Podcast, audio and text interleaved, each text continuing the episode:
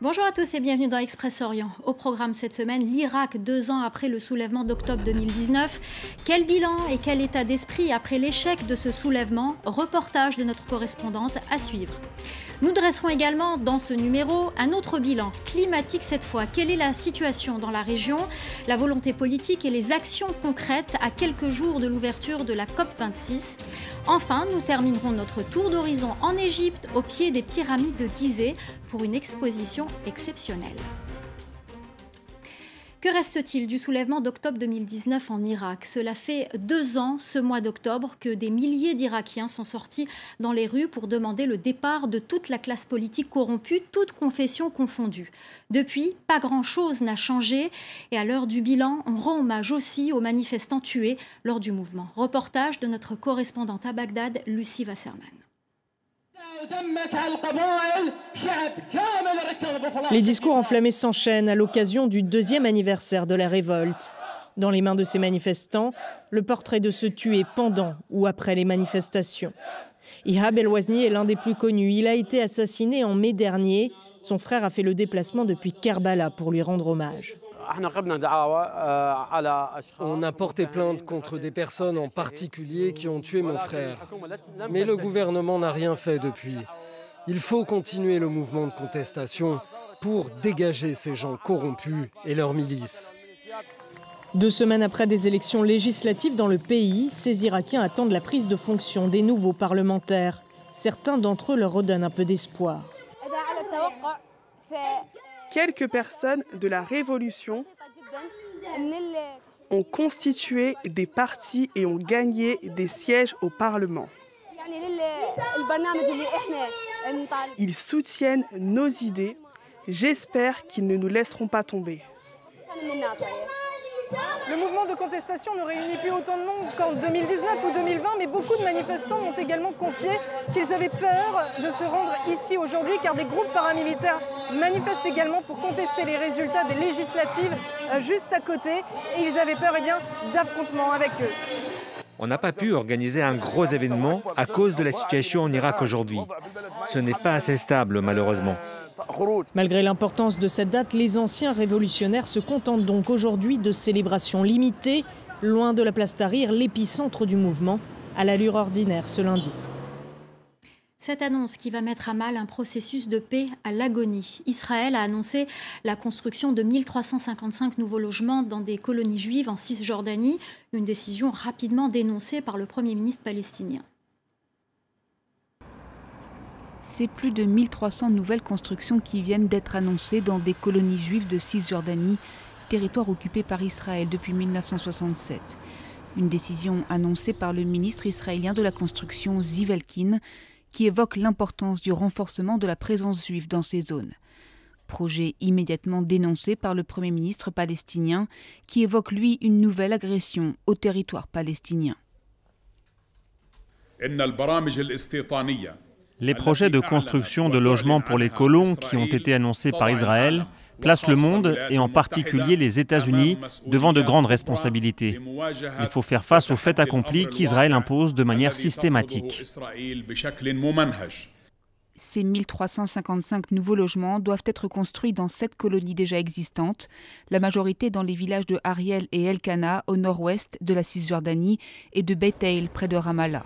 Si ce nouveau projet est validé, ces implantations pourtant contraires au droit international viendraient s'ajouter aux 2000 annoncés en août par les autorités qui doivent obtenir cette semaine un feu vert définitif du ministère de la Défense. Plus de 600 Israéliens sont aujourd'hui installés dans des colonies de Jérusalem-Est et en Cisjordanie occupée, où vivent au total plus de 3 millions de Palestiniens. Pour la Jordanie voisine, cette décision compromet une nouvelle fois la solution à deux États et met en péril la chance d'arriver à la paix. À quelques jours de l'ouverture de la COP26 à Glasgow, au Royaume-Uni, le bilan est mauvais. Dans son bulletin annuel, l'Organisation météorologique mondiale révèle que les rejets de CO2, de méthane et de protoxyde d'azote ont atteint des niveaux inégalés en 2020. Dans la région déstabilisée par les guerres et les crises, la question climatique n'est pas une priorité. L'un des plus gros pollueurs au monde, l'Arabie saoudite, s'est engagé à participer aux efforts internationaux. Les détails avec Nina Masson. 40 ans, c'est l'objectif que s'est fixé l'Arabie saoudite pour atteindre la neutralité carbone. J'annonce aujourd'hui l'objectif zéro émission de l'Arabie saoudite d'ici 2060 grâce à une stratégie d'économie circulaire du carbone. Autre mesure annoncée, la baisse de 30% des émissions de méthane du pays d'ici 2030. Un défi très ambitieux pour le premier producteur de pétrole au monde, mais aussi l'un des plus pollueurs. Partout au Moyen-Orient, les émissions à effet de serre sont supérieures à celles de l'Union européenne. Dans ce centre mondial des hydrocarbures, les températures augmentent deux fois plus vite que la moyenne mondiale. Cet été, elles ont dépassé les 50 degrés au Koweït, à Oman, aux Émirats arabes unis, en Arabie saoudite, en Irak et en Iran. Ailleurs, elles ont généré d'immenses incendies dévastant des kilomètres de terre en Grèce, en Turquie, à Chypre ou encore en Israël. Un été de flammes d'autant plus préoccupant que la région est déficitaire en eau. Plus de 464 millions d'habitants sont concernés. Euh, la préoccupation principale concernera les pénuries d'eau et l'élévation du niveau de la mer. Ce sont les principales inquiétudes concernant cette région dans son ensemble, étant donné que le Golfe est un écosystème différent du reste du monde. C'est un écosystème désertique. Ces températures augmentent et se réchauffent à un rythme bien plus rapide. Face à l'urgence, les autorités du Golfe, contraintes de préparer l'après-pétrole, multiplient les initiatives vertes. Les Émirats viennent d'achever la construction de la plus grande centrale solaire au monde. Un projet qui permet à lui seul d'éviter l'émission d'un million de tonnes de CO2 chaque année. Dubaï vise aussi à produire les trois quarts de son énergie à partir de sources propres d'ici à 2050.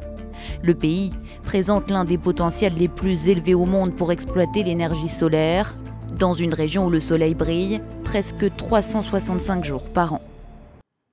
L'Égypte lève l'état d'urgence en vigueur depuis 2017. C'est le président égyptien Abdel Fattah al-Sisi qui l'a annoncé lundi. Il avait été instauré dans le pays il y a plus de quatre ans après plusieurs attentats meurtriers contre des églises coptes. L'état d'urgence élargit considérablement les pouvoirs de la police en matière d'arrestation, de surveillance et peut imposer des restrictions à la liberté de mouvement, des faits régulièrement dénoncés par des ONG de défense des droits de l'homme.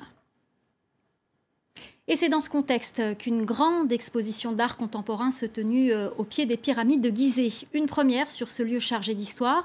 Dix artistes égyptiens et d'autres nationalités y ont participé en mariant le passé et le présent. Les précisions d'Inès Olagaray avec les images de notre envoyé spécial Armelco. C'est l'une des sept merveilles du monde, les pyramides de Gizeh. Elle fusionne aujourd'hui avec l'art contemporain. Dix artistes ont été invités à créer une œuvre inspirée de ce trésor de l'Égypte antique. Pour tout artiste, travailler à Gizeh, c'est une étape importante de la vie. J'ai dit oui tout de suite. Entre ces deux bateaux, il y a un sablier.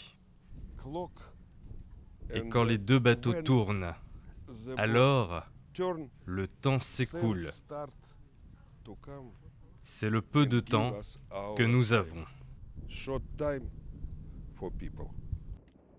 Comme Alexander Ponomarev, plusieurs artistes se sont inspirés de l'iconographie de l'Égypte ancienne. Moataz Nasser, originaire d'Alexandrie, a lui voulu représenter la felouque qui transporte l'âme des pharaons dans l'au-delà. D'autres, comme le français JR, ont joué sur l'illusion d'optique, avec cette gigantesque carte postale qui fait flotter le sommet de la pyramide de Kefren. Je pense que cet endroit remet constamment en question notre place sur Terre et dans la civilisation, ce qu'on nous a laissé et ce que nous laisserons à notre tour derrière nous. Laisser sa marque, ce que j'ai commencé à faire en faisant des graffitis sur des immeubles ici, c'est au niveau de l'humanité. À la nuit tombée, les œuvres s'illuminent sous le regard d'Aida, le premier robot artiste du monde, imaginé par le Britannique Aidan Miller. Les caméras placées dans ses yeux immortalisent le panorama pour pouvoir ensuite le peindre ou le dessiner.